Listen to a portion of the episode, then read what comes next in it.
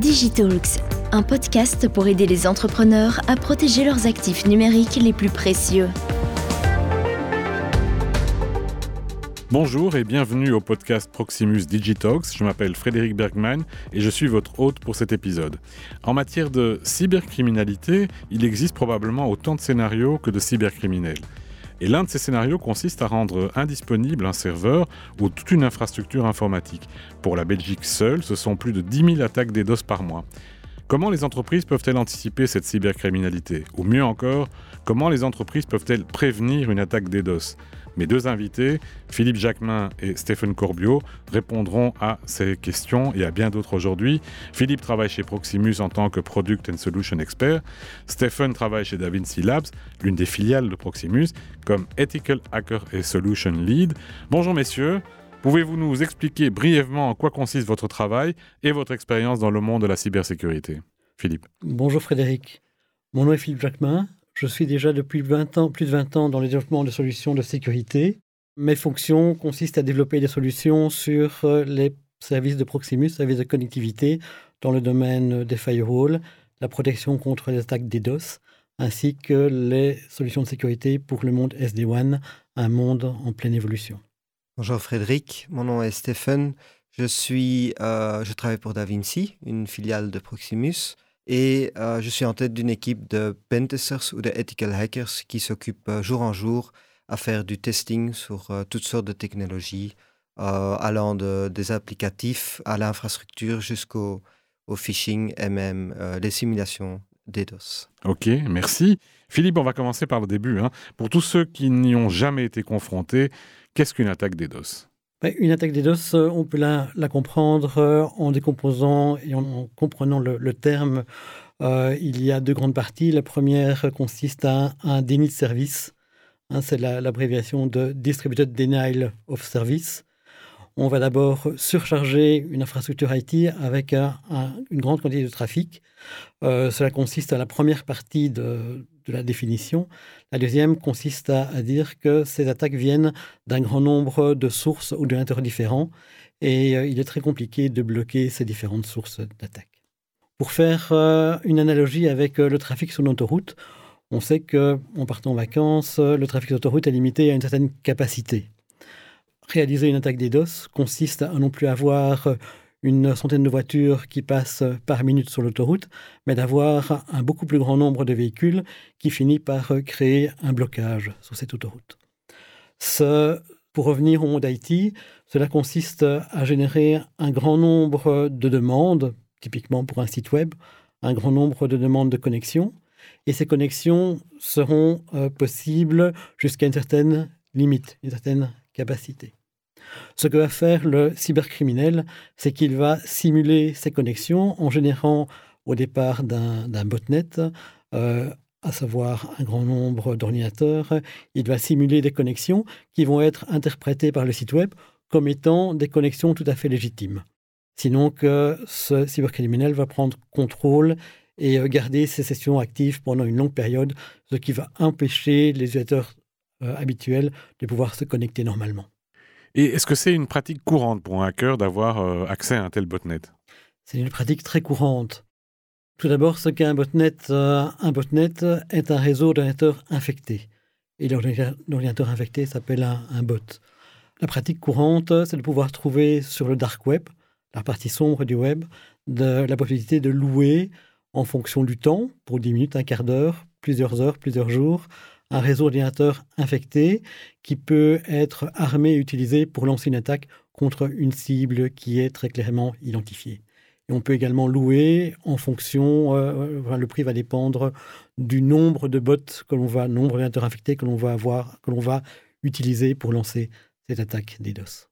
Donc, si je résume, une attaque DDoS est donc une surcharge de son infrastructure informatique.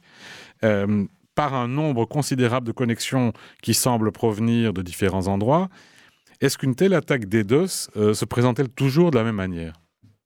Alors il y a plusieurs types d'attaques DDoS. On en identifie principalement trois.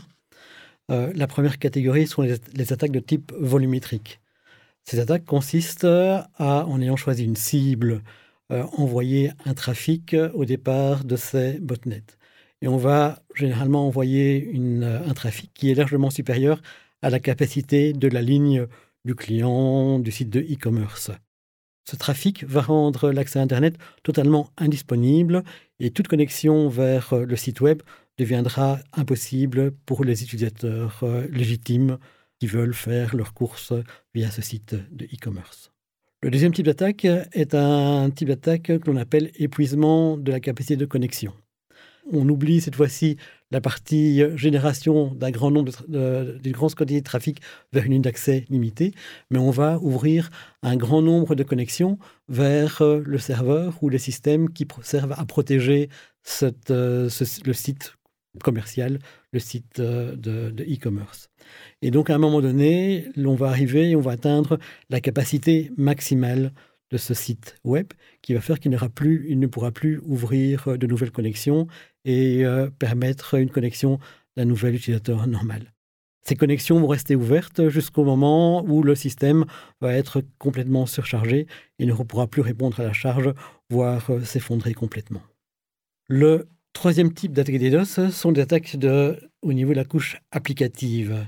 Et là, le hacker euh, va viser euh, l'exploitation d'une vulnérabilité, d'une faiblesse au niveau d'un des produits, d'une des couches logicielles qui se trouvent sur, euh, qui sont utilisées par le, serveur ou l'application qui va donner les services aux, aux connexions à distance. Et par exemple, on va pouvoir utiliser une faiblesse de euh, Microsoft Office pour pouvoir euh, pénétrer sur, euh, sur le réseau, voire rendre l'applicatif elle-même ou le site web totalement indisponible. Ces trois types d'attaques sont généralement combinés pour pouvoir avoir un maximum d'efficacité, rendant le, site totalement indisponible. Oui, donc une, vraie catastrophe pour euh, euh, pas mal d'entreprises qui, en seraient la cible. Euh, Stéphane, dans les médias, je vois surtout des infos sur les ransomware, sur le phishing, sur les fuites ou les vols de données, mais les nouvelles concernant les attaques des DOS sont nettement plus rares. Est-ce qu'elles sont moins nombreuses que par le passé? Ce n'est pas parce qu'on en entend moins à leur sujet qu'elles n'existent plus. En fait, Frédéric, les attaques DDoS ont même augmenté en taille et en complexité ces dernières années. Les attaques DDoS sont l'une des plus anciennes méthodes utilisées par les cybercriminels pour mener des attaques. Au départ, au milieu des années 90, ils étaient principalement utilisés par des activistes, par exemple pour exprimer leur mécontentement à l'égard des décisions politiques, ou par des gamins malins, ce qu'on appelle des scripts qui disent, qui voulaient démontrer ce qu'ils savaient faire. Ce qui est vraiment nouveau aujourd'hui, c'est la croissance exponentielle des attaques visant les entreprises et les particuliers. En 2020, le volume moyen de requêtes simultanées était de 90 gigabytes par seconde. Aujourd'hui, ça a passé à 300 gigabytes par seconde, ce qui représente vraiment une multiplication par trois en une année. Euh, cela équivaut à 60 millions de paquets par seconde lors d'une attaque, ce qui est vraiment énorme. Par exemple, l'attaque DDoS contre Belnet, c'était l'une des plus grandes cyberattaques jamais réalisées en Belgique. Cette attaque a visé le réseau et a utilisé plus que 250 000 adresses IP provenant de 29 pays. Ça démontre que c'est une attaque de grande ampleur. Et il y a une raison politique derrière aussi, parfois ce n'est pas toujours décrit ou discuté en public, euh, mais il faut savoir que la politique aussi a une influence sur la cybercriminalité. Chez DaVinci Labs, on fait des simulations pour des grandes institutions financières, mais aussi des clients plus petits, plusieurs fois par année, pour assurer que leur protection contre les attaques DDoS sont adéquates.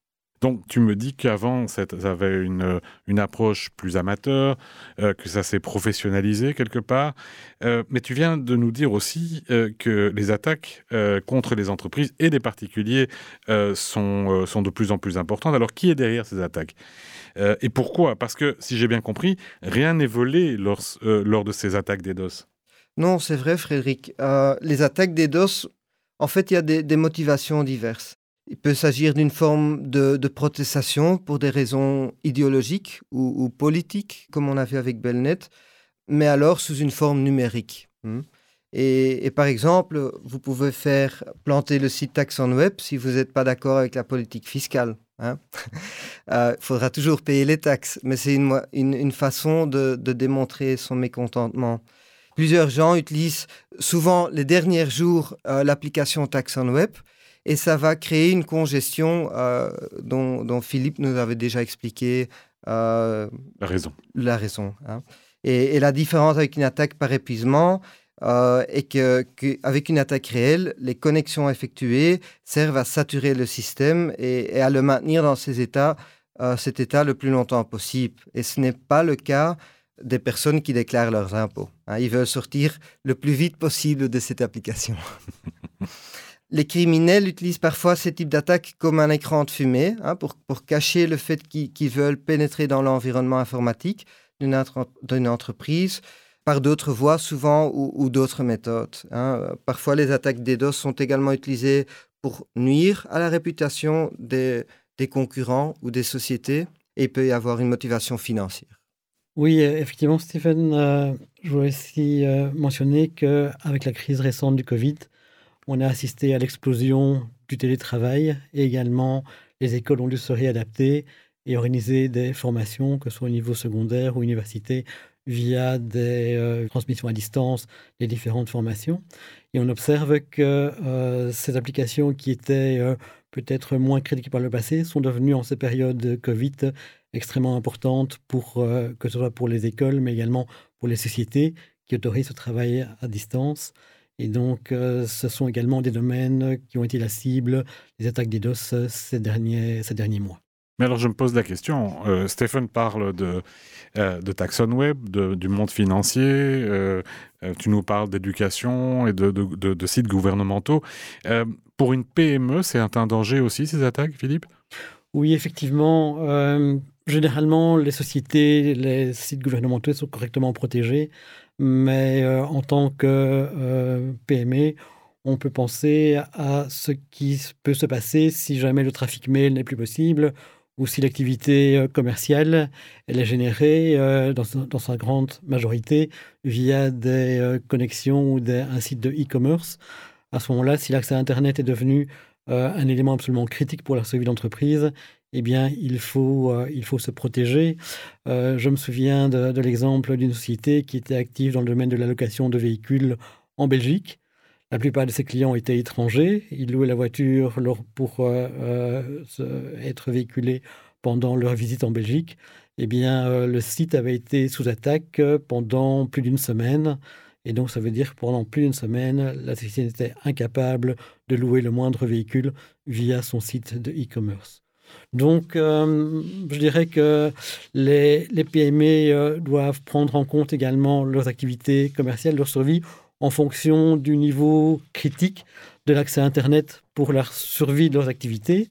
Et euh, je, leur conseillerais de vérifier que leurs euh, fournisseurs disposent ou proposent des solutions pour se protéger contre ce type d'attaque DDoS. Stéphane? Oui, c'est juste, aucun secteur n'est épargné. Hein. Euh, les banques, les services publics, on en a parlé, ils sont particulièrement visés parce qu'ils ont une visibilité, hein, mais aussi le secteur de la santé, le commerce de détail et, même l'éducation, ce sont tous des secteurs qui sont des cibles pour des attaques DDoS. Et euh, on voit un, impact croissant dans ces secteurs nommés. Mmh alors, il y a effectivement l'approche professionnelle de l'hébergement en tant que tel, euh, mais euh, concrètement, comment les entreprises peuvent-elles se protéger contre les attaques DDoS Une bonne préparation est essentielle. Il faut d'abord s'assurer que l'infrastructure IT qui supporte les différentes activités commerciales ne sont pas obsolètes euh, ou ne sont pas anciens. Ça veut dire que ces anciens systèmes doivent être absolument remplacés et doivent être couverts par un contrat de maintenance. Il est aussi important de pouvoir mesurer euh, non seulement euh, en temps réel, mais également sur des périodes plus longues, l'évolution de ce trafic pour détecter un trafic qui pourrait être euh, jugé comme étant anormal. Ensuite, en cas d'attaque DDoS, ce qui est important, c'est également la capacité de réaction. Les différentes possibilités pour réagir vis-à-vis de ce type d'attaque DDoS peuvent être assez différentes. Ils doivent être liés à l'activité commerciale de l'entreprise, certaines étant plus élégantes que d'autres. Mais le temps de réaction est absolument critiques. Et on peut également procéder régulièrement à des audits qui visent à identifier d'éventuelles faiblesses de l'infrastructure IT, faiblesses auxquelles il faudra répondre sur base d'un plan d'amélioration et peut être dans le court, moyen et long terme. Oui, c'est vrai. Rien de tel qu'une simulation pour vous préparer aussi. Hein. C'est le meilleur moyen d'identifier rapidement euh, les faiblesses qui sont associées à vos systèmes, hein, qui peuvent être ensuite euh, corrigées par les équipes techniques. Hein. Donc, généralement, on commence par, par euh, tester, simuler, faire des tests de simulation sur l'infrastructure de l'entreprise. Et une fois que les faiblesses ont été identifiées et, mitigées, on effectue des, simulations plus ciblées. Hein, par exemple, euh, on teste les serveurs VPN euh, qui vont donner accès aux employés qui doivent euh, travailler en remote ou par exemple l'accès à la page d'accueil d'un site de commerce électronique pour lequel le survie financier dépend vraiment de cette page, on va dire. Hein. Pour effectuer cela, on a développé euh, un framework de simulation qu'on va utiliser pour lancer des attaques de simulation de DDoS. L'avantage, c'est qu'on va utiliser le réseau cloud pour facilement lancer plusieurs centaines ou milliers de hosts qui se trouvent distributed dans la cloud et ça va nous permettre de faire une attaque comme le ferait un criminel hein, d'une façon distribuée. Et via un tableau de bord, euh, les responsables informatiques côté client savent suivre les attaques en temps réel pour suivre l'évolution. L'expérience montre, Frédéric, que même les organisations qui sont déjà protégées peuvent être surpris par les résultats et, par la prise de conscience que des vulnérabilités existent toujours sur leur système aujourd'hui. Mmh. Alors tout ça, c'est effectivement de la prévention, mais euh, supposons que je sois chef d'entreprise et que mon entreprise est confrontée à une attaque des DOS, quelles sont mes options? Pour stopper les attaques euh, volumétriques, euh, l'entreprise est relativement démunie. en effet, on peut attendre à une attaque qui va représenter plusieurs gigabits de trafic pour arriver sur une ligne d'accès de quelques mégabits. Et donc, au niveau du site client, il est quasiment impossible de lutter efficacement contre ce type d'attaque. Il faut avoir une certaine capacité qui n'existe qu'au niveau des fournisseurs d'accès Internet et qui peuvent, à leur niveau et dans leur réseau, rerouter ce trafic vers un centre de filtrage. Euh, ce reroutage est effectué lors de l'attaque euh, au moment de l'apparition de l'attaque elle-même. Ce centre de filtrage va permettre de bloquer efficacement l'attaque des DOS en bloquant tout ce qui est protocole correspondant typiquement à ces attaques DDoS et euh, qui va rester effective tout au long de l'attaque. Le trafic légitime, lui, continuera à passer normalement et sera envoyé sur la, ligne d'accès et euh, l'impact au niveau du trafic légitime sera soit euh, inexistant, soit très, très faible. Donc ce centre d'épuration au niveau des providers est, essentiel et ne peut être réalisé qu'au niveau des fournisseurs. C'est certainement une meilleure solution que le blackhauling. Le blackhauling est une technique où tout le trafic est arrêté. Tant les connexions malveillantes que régulières, ce qui aboutit finalement à euh, réaliser ce qui est visé par l'attaque, à savoir euh, complètement bloquer le site web et l'accès à Internet. Stéphane et Philippe, on termine toujours cette série de podcasts par euh, les conseils d'experts. Alors, quels conseils en or aimeriez-vous transmettre à nos auditeurs? En cours, euh, je recommanderais de commencer avec une analyse de risque, hein. poser les questions critiques et chercher des solutions si nécessaire. La priorité numéro un, c'est d'identifier vos joyaux de la couronne, savoir quels sont les actifs les plus importants exposés à l'Internet pour votre entreprise? Et vos mesures, évidemment, euh, doivent toujours être proportionnelles aux biens que vous allez protéger. Une protection de base va bloquer les attaques les moins avancées, mais si vous êtes un acteur majeur et que vous avez une certaine valeur marchande, vous allez attirer les acteurs plus avancés. Philippe Si vous êtes victime d'une attaque DDoS, eh bien, une fois l'attaque passée, regardez ce qui s'est passé sur votre réseau, regardez les logs de votre firewall et euh, validez le fait que vous n'avez pas perdu des données lors de cette attaque DDoS. Un deuxième point important, c'est lorsque vous souscrivez à un nouveau service en ligne, que ce soit pour hoster un service dans le cloud public ou que ce soit pour euh, souscrire un accès à Internet, demandez à votre fournisseur euh, ce qu'il fera en cas d'attaque DDoS, de manière à pouvoir intégrer cette réponse euh, dans vos solutions. Et ces solutions, aujourd'hui, sont de plus en plus abordables, même pour le marché, même pour les sociétés, les petites et moyennes entreprises. Merci, merci Philippe, merci Stéphane pour vos explications claires. Je crois vraiment qu'elles peuvent aider les responsables d'entreprise quelle que soit leur taille, à une prise de conscience des, dangers de ce type d'attaque. Merci à vous d'avoir écouté euh, cet épisode de Proximus Digitax. Vous retrouverez les autres épisodes de cette série dédiés à la cybersécurité pour les PME sur la page proximus.be slash security. Et d'ailleurs, dans le prochain épisode, nous parlerons de la sécurisation des réseaux. Et dans les autres épisodes, nous évoquons la, la sécurité des environnements de travail hybride, du défi des mots de passe et de la prévention. Euh, vos commentaires et les questions sont les bienvenus sur cette même page web. Nous sommes toujours prêts à aider là où nous le pouvons. J'espère vous y retrouver et en toute sécurité. Digitalks, powered by Proximus.